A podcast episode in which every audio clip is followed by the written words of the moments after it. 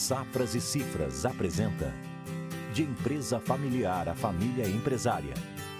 Compartilhando soluções e experiências com o presente e o futuro do agro. Olá, eu sou a Vivian da Silva, consultora Safras e Cifras. Faço parte da equipe de gestão familiar e nossa conversa hoje é com Franco Camarota, ele que é sócio e consultor aqui na Safras, e hoje traz mais detalhes sobre uma das nossas soluções, a governança. Franco, falando de governança no agronegócio, quais as principais características das famílias empresárias do agro? Olá, Vivian. Olá a todos que nos escutam. Pergunta bastante interessante, Vivian. Até considerando todas as características né, do nosso setor, né, que é o agronegócio. O agro tem algumas peculiaridades um pouquinho diferente do, do meio urbano, tá? Até pelas próprias características que, do que foi acontecendo uh, no Brasil, né? principalmente é, relembrando o processo de abertura agrícola que aconteceu nos anos 70 e 80. Aí tu imagina o seguinte, que todas aquelas famílias, porque é, as conquistas de, de abertura foram feitas por famílias que foram desbravando esse país com características continentais. Então eram famílias que migravam, famílias que ali se instalavam, famílias que ali iam fazendo a abertura da terra e proporcionando assim o que nós temos hoje no Brasil, que hoje efetivamente nós temos um país com um potencial agrícola gigante. Para vocês verem, o maior produtor de, de soja do mundo. Então verificamos o seguinte, então, essas famílias que se instalaram lá nos anos 70 e 80 e outros que foram migrando um pouquinho depois, né, hoje, com os pais em torno de 60, 70, 80 anos, né, tem um patrimônio, um patrimônio conquistado na base de muito trabalho, de muito trabalho. Muitos, nas suas histórias, quando a gente vai fazendo todos os projetos de governança, deixam claro que dormiam embaixo de lona preta, com bastante sofrimento. Não era uma opção até porque muitos deles chegaram, como vários nos contaram algumas vezes, chegavam a vender, eh, vamos dizer assim, o local onde saíam, a colônia onde saíam, aqueles lotes, para não terem para onde voltar. Consequentemente, ou eles trabalhavam, ou eles trabalhavam, senão eles não tinham alimento na mesa da família. Então, geraram um, um belo e um estruturado patrimônio. E hoje, estando né, em 2020, o que, que nós temos? Nós temos pais né, mães que geraram, que produziram, que construíram né, essas estruturas, e nós temos filhos agora se aproximando. E aí vem aquela pergunta, né, Vivian? Como estruturar, como combinar, como regrar essas relações? Como fazer do legado dos, né, do, do, dos filhos é, esse alinhamento com os objetivos desses pais? Porque por muito tempo Vejam bem, os pais não tinham que perguntar nada para ninguém, os filhos eram pequenos, eles tomavam as decisões e nesse momento nós temos filhos já adultos, alguns adolescentes, mas procurando seus espaços. E esses espaços podem ser através de serem, podem ser sucessores, efetivamente, podem ser herdeiros, não querer efetivamente trabalhar no negócio. E aí vem a questão da governança, ou seja, como eu crio um sistema, um meio, como eu organizo, tá? Toda essa estrutura que, lembrando sempre, toda família empresária vai ter família, negócio e patrimônio. E aí vem a governança de forma a poder organizar essas estruturas, fazendo de todo esse caminho que antes era incerto um legado né, uma que a gente está trabalhando muito hoje, tá? que é a gestão da continuidade, dar sequência a, a esse legado. Franco, e, e, considerando que governança realmente é esse sistema no qual a família se organiza com base na identidade, levando em consideração as suas relações, o negócio, o patrimônio, como que tu nos descreves a governança no agronegócio? Bom, a gente,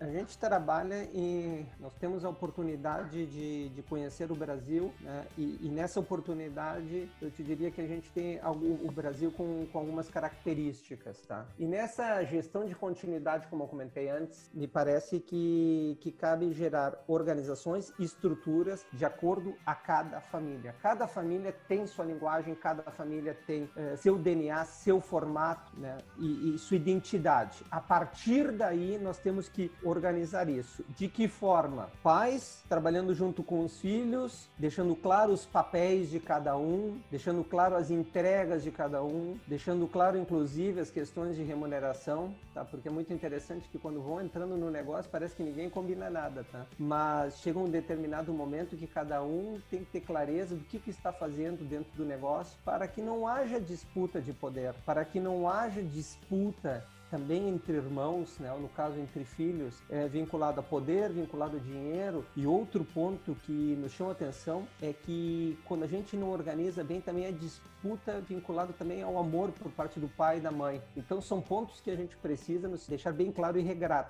Isso muda de primeira para segunda geração e quando tem uma segunda para terceira geração também são outras características completamente diferentes. Uma coisa é pais e filhos, outra coisa é uma sociedade de irmãos onde aí já vão aparecer os sobrinhos. Toda estrutura, quando não estiver bem regrada, bem estabelecida, pode vir a ter problemas efetivamente no futuro. No Brasil hoje, grandes problemas têm acontecido principalmente na entrada, na entrada das novas gerações no negócio, porque não se combinam as coisas. Realmente uma governança moldada à realidade específica daquela família, que precisa ser muito funcional e para ela ser efetiva e daí então estruturar um formato que se adapte àquela realidade. E quais as mudanças que tu tens percebido nestes últimos tempos, nessas famílias empresárias? Muitas mudanças, Vivian, muitas mudanças. No início do, do de, de, desse século, no ano 2000, a, a gente falava em, em, em fixar os filhos trabalhando no negócio e todo mundo olhava, não, olha, não,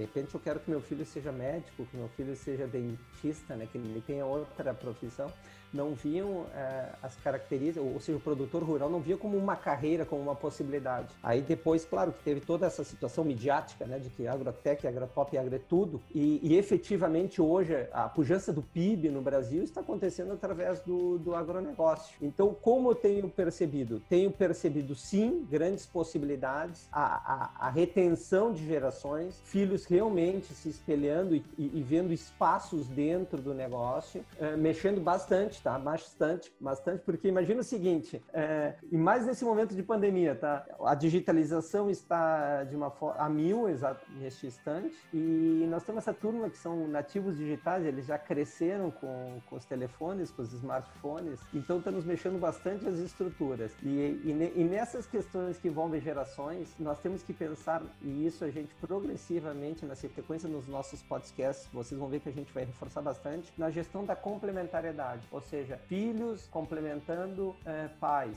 irmãos se complementando nas suas características. Agora, para que isso efetivamente possa acontecer, nós temos que ter metas, objetivos comuns. E só vamos conseguir ter isso com uma boa comunicação, com uma boa estrutura de governança, com um bom alinhamento. Franco, então o que nós percebemos realmente são novos espaços que precisam ser ocupados e ocupados por bons profissionais. E certamente é, a nossa realidade hoje do Covid tem acelerado este processo. Mas, em geral, Franco, quando uma família procura o serviço da governança é, das safras e cifras, ela está procurando o quê? As dores são várias, Vivian. As dores são várias. É muito interessante porque a gente escuta desde nós crescemos muito, agora temos que nos organizar. Nós queremos pensar na continuidade do negócio. Nós e aí vem vários três pontinhos Em geral, a gente vê que um fator-chave para isso é a comunicação, é sentarmos numa mesa e sabermos onde estamos e para efetivamente onde nós queremos ir. É, ficar no mundo das expectativas é muito ruim, porque uma expectativa pode gerar uma frustração gigante. Então, a melhor forma é sentarmos de novo numa mesa, alinharmos, estamos aqui, queremos chegar lá. Como vamos chegar em grupo? Como nos organizamos para avançar nesse nesse sentido. Tá? Então, uhum. é, a comunicação é chave nesse processo de continuidade. Realmente, Franco, sem a comunicação, o diálogo fica complicado tratarmos uh, de diferentes assuntos e especialmente da continuidade. Mas e quando as famílias nos perguntam, existe um momento ideal para nós iniciarmos esse processo da governança? A resposta, Vivian, é, é muito clara. É, de preferência com os pais de vida, o negócio indo bem, ou seja, é, já. Porque quanto antes a gente tiver a capacidade de discutir com os pais o formato que a gente vai deixar a gente vai deixar então um negócio montado, estruturado, organizado e não vamos deixar uma herança. A pior coisa que pode acontecer é vir ter a falta de, de alguém, de um pai e de uma mãe e cair aquele patrimônio no colo de alguém, quando muitas vezes eles nem sabem que patrimônio é e que negócio é. Então, com os pais de vida a gente consegue organizar um processo saudável e harmonioso. Muitos, muitos pais às vezes nos procuram e dizem, mas eu tenho receio, eu tenho medo de colocar isso em pauta, o que, que vai acontecer, o que, que não vai acontecer. Pessoal, fiquem bem tranquilos, são 30 anos de experiência, a gente tem o, o hábito de, de tratar isso são assuntos que podem ser, vamos dizer assim, um tanto quanto constrangedores, ou muitas vezes o pessoal fica com muito receio. Não, são assuntos que quando a gente organiza, estrutura e vai colocando eles passo a passo, estruturado, com segurança, se transforma num processo saudável, tá? Saudável, assim como é o que a gente deseja para a continuidade do negócio. E processo este que nós veremos no nosso próximo podcast da próxima semana, onde nós iremos conversar sobre como analisar contextos, riscos, oportunidades. Franco, obrigada por hoje e a todos que nos acompanham. Até logo. Muito obrigado, Vivian. Espero vocês então no nosso próximo podcast. Nos acompanhem nas nossas redes sociais. Obrigado. A Safras e Cifras está trabalhando por um Brasil que produz.